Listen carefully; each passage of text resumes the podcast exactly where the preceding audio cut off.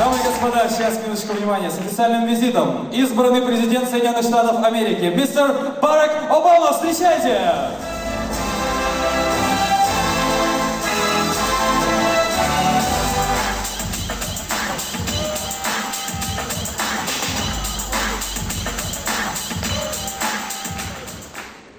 Добрый вечер, дамы и господа.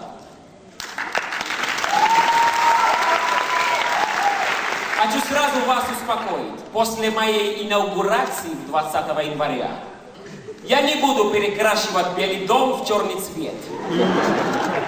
Я же не расист. Но я поменяю гимн нашей страны. Кстати, музыку уже пишет 50 Cent. А слова Snoop Dogg. Поэтому президентский коттедж будет ездить не так, а вот так.